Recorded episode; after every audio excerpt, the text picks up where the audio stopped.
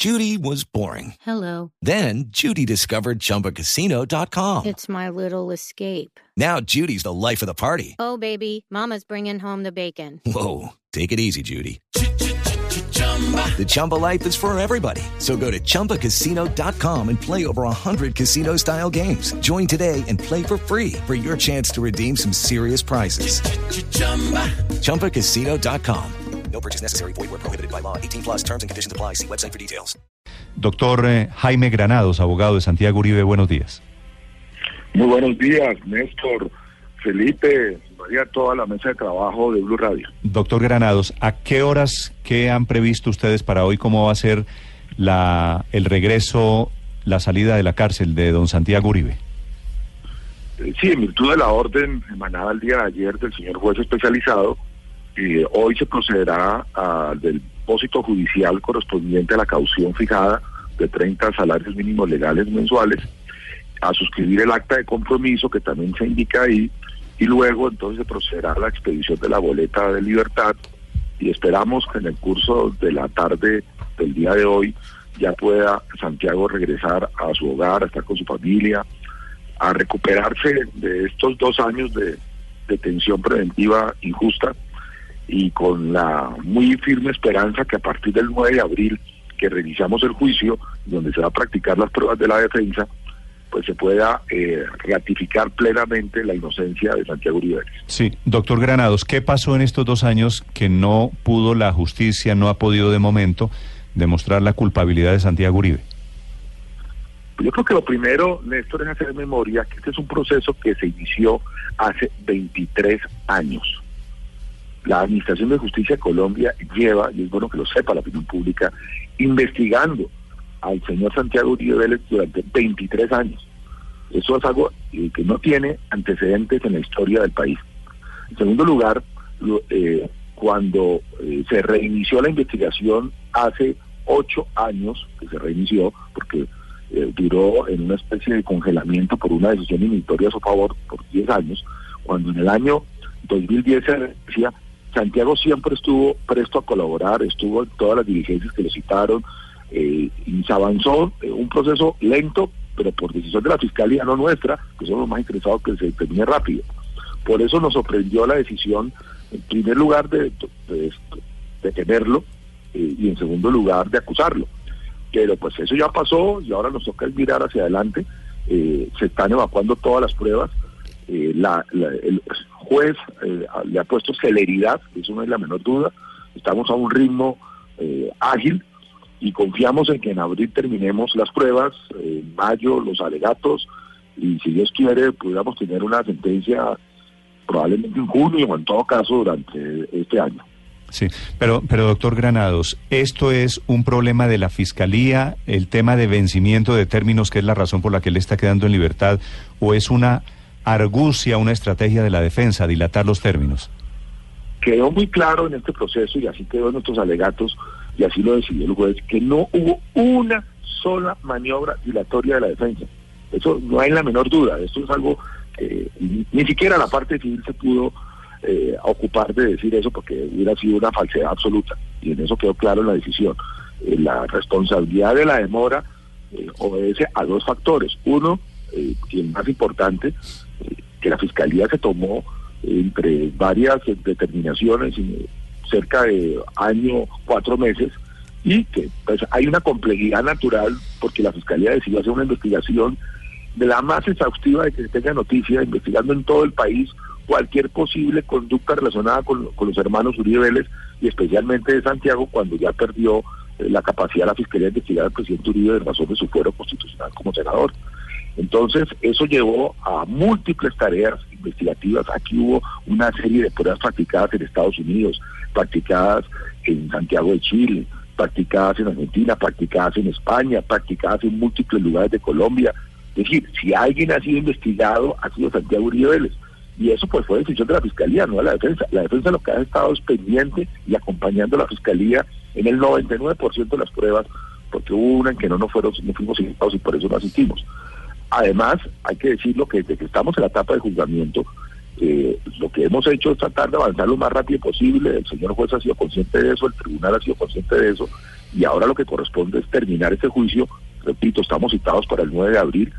Eh, hemos comparecido a todas las audiencias. No ha habido un retraso de un minuto por, por culpa de la defensa.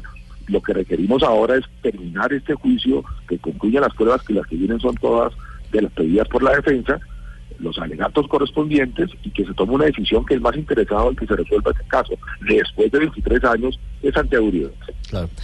Doctor Granados, en este caso la Fiscalía no ha podido avanzar en el proceso por lo complejo del mismo, porque no tiene pruebas según lo que ustedes consideran, porque la justicia ha sido demorada y no ha sido lo suficientemente ágil para definir en estos dos años la situación del ganadero Santiago Uribe Vélez. ¿A qué atribuye usted, si nos dice que no han sido maniobras dilatorias suyas, que este proceso apenas eh, vaya en la parte del juicio? Tengo que decirles que este proceso eh, tiene tres etapas. La primera etapa fue sus inicios, que terminó con una decisión absolutoria tomada bajo la época en que el fiscal general era el doctor Alfonso Gómez Méndez. Y lo digo porque el país conoce muy bien al fiscal Alfonso Gómez Méndez, sabe de su probidad como jurista y sabe también que no ha sido nunca uribista para decirle que si hubiera habido algún tipo de inclinación de la balanza de la justicia por favorecimientos políticos. Si la fiscalía del doctor Alfonso Gómez Méndez en dos ocasiones absolvió a Santiago Uribe Vélez, es porque eso era lo que correspondía en derecho. A pesar de eso, diez años después, reabren ese proceso eh, con lo que no dudo en calificar, y así lo estamos probando, falsos testigos. El señor Alexander Amaya, el señor Juan Carlos Meneses y ahora un señor, Inicio Pineda Luján, que sufre de serios trastornos mentales. Sobre esa base se reabrió este proceso. Iba eh, una investigación normal con, con todos los acabares propios del proceso en Colombia y de repente el fiscal general de la época, Eduardo Montalegre, decide cambiar al fiscal del caso y traer a un fiscal delegado ante la Corte, eh, lo que significó pues un trauma en el proceso, porque quien conocía el caso ya no lo tenía, y el nuevo fiscal se demoró a entender el caso, más las otras pruebas que empezó a practicar, y todas las complejidades que se derivaron después de una interferencia Doctor Granados, en ese caso. acláreme un poquito. Eso el, pasó. el gran testigo desde que se reinició el caso contra Santiago Uribe es el mayor Meneses, ¿no es verdad? Que estuvo dándole la vuelta al continente, que ahora está preso. ¿Por qué Meneses, que fue quien prendió todo este ventilador, toda la acusación, ahora no quiere declarar? Bueno, eso yo no sé, eso es lo que él vino finalmente a declarar en, este proceso, alegando que no le ha cumplido lo que le prometió la Fiscalía. Váyanos a saber qué le prometió la Fiscalía del doctor Eduardo Montalegre. Pero lo que sí está claro es que, en primer lugar, el señor Meneses hace 23 años, sostuvo que no tenía nada que ver en esto Santiago Uribe ni él. Luego cambia la versión cuando estaba siendo protegido en Venezuela por el régimen chavista, donde él estaba refugiado. Y después aparece incriminándose él, incriminando a Santiago, y cuando finalmente mostramos las 22 mentiras probadas que él ha cometido, decide guardar silencio y que no va a declarar porque no ha cumplido lo que la fiscalía le prometió.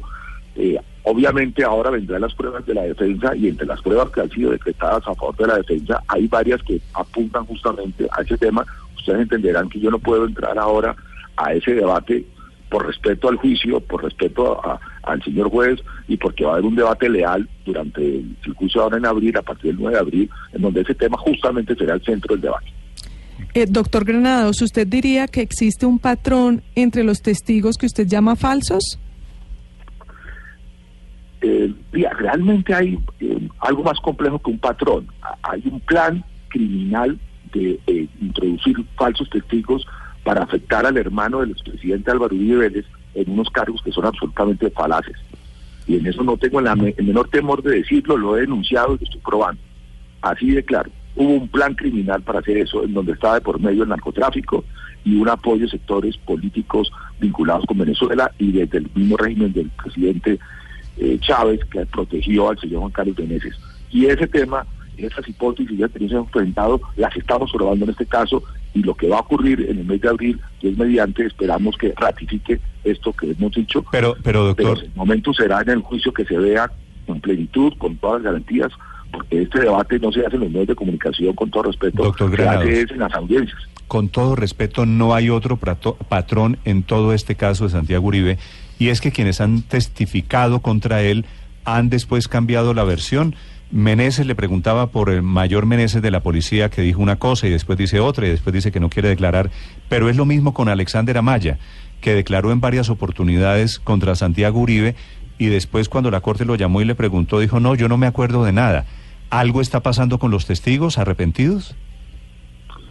Pues que todos ellos son mentirosos. Eh, el señor Alexander Amaya, la propia fiscalía de la administración de Alfonso Gómez Méndez lo desestimó por mentiroso. Y fue categórica la estimación de que no podían creerle a este señor. Eh, a- y lo hemos demostrado que él ha mentido reiteradamente. En el caso del señor Juan Carlos Meneses, ¿qué decir? Primero dice que no tiene nada que ver, después dice que sí, luego empieza a entrar en contradicciones y luego decide que hace callado.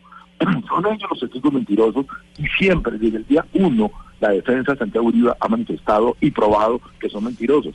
Así que si alguien ha tratado de desviar la misión de justicia, ha sido quien ha traído esos testigos mentirosos. Y eso es algo que vamos a probar en este juicio. ¿Quién trajo los testigos mentirosos a este proceso? Eso es lo que vamos a hacer Dios mediante en abril. Pero, pues repito, tenemos que esperar a que se produzca la prueba en el escenario natural, que es una audiencia pública, donde van a estar presentes el Ministerio Público, la Fiscalía, la parte civil, y de manera transparente y leal se va a dar este debate. ¿Y quién los trajo, según lo que usted ha podido investigar hasta el momento? Eh, yo les ruego el favor que se espera el momento de la audiencia porque es lo correcto éticamente. Tengo que ser leal con la audiencia, con el proceso, y será ya en ese momento en que se verá. Afortunadamente es una audiencia pública, donde han asistido los medios de comunicación de manera responsable, y se darán cuenta de lo que la prueba va a producir.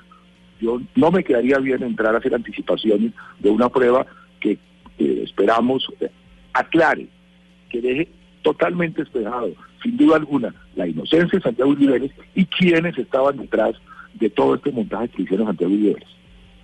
6.50 minutos. Eh, doctor Granados, ¿qué viene en el caso? ¿Qué falta para saber eh, si Santiago Uribe es condenado o es absuelto?